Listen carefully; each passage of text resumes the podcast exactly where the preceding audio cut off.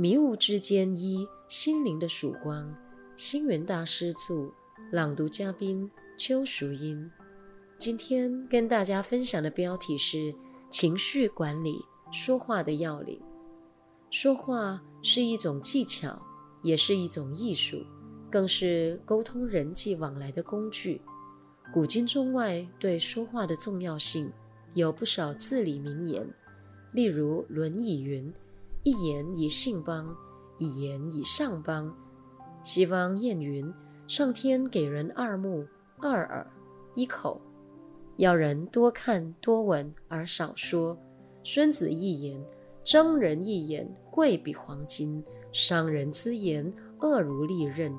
因此，说话要合乎身份，要恰到好处，更要适可而止，也是希望对方能欢喜接受。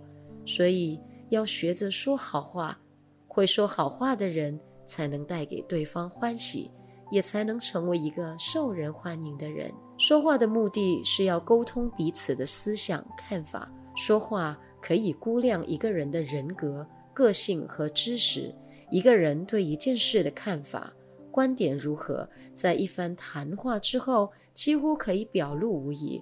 因此，先思而后发言。可以减少说话的过失。说话的重要关系着一个人的前途和事业。一句赞美人的好话，可以使人心生欢喜，终身为其效命；一句伤透人心之言，可以使多年知己反目成仇。因此，口下留德是做人很重要的修养。说话时，态度要诚恳，语气要和善。遣词用字要婉转，不可盛气凌人，最好多说肯定句，少用疑问句。例如，多说“当然”“很好”“没问题”等令人乐意接受的话。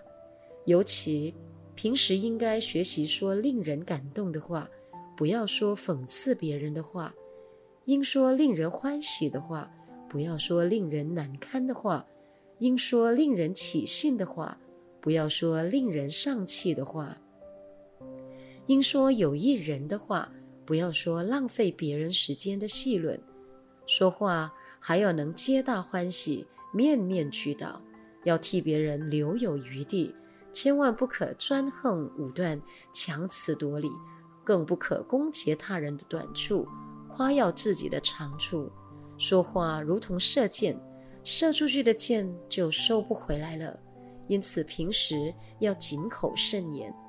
佛教的十善业中，口业便占了四项，即不妄语、不两舌、不恶口、不綺语。